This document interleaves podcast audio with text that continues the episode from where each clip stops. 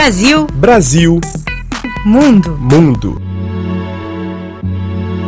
A carioca Juliana Nasciuti vive em Roma e trabalha há dois anos na Associação Italiana Diferença Dona, ajudando as mulheres vítimas de violência. Ela é formada em jornalismo na PUC do Rio de Janeiro e fez mestrado na Califórnia. Para ser considerada adapta ao trabalho de operadora anti-violência, Juliana fez o curso e estágio em mediação intercultural. Diferença dona é diferença mulher, ou seja, o conceito de mulheres que fazem a diferença.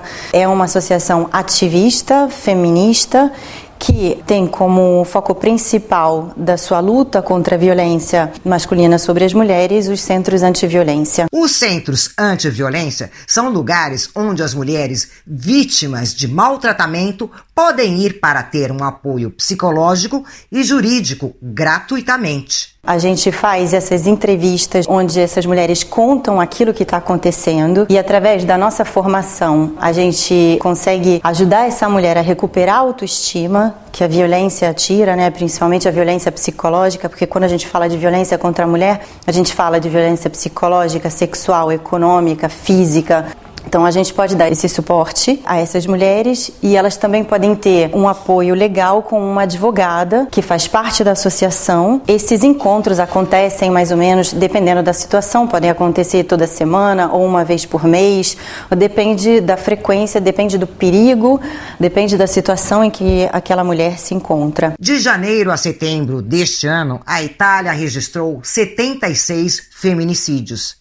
A cada três dias, uma mulher é assassinada no país, quase sempre pelo companheiro ou pelo ex-companheiro. E tem também os abrigos, que a gente também administra, que em situações de perigo muito alto, em que as mulheres com filhos se encontram em perigo de vida, então a gente pode colocar num abrigo e ali elas vivem. Juliana fala quatro línguas: português, inglês, francês e italiano.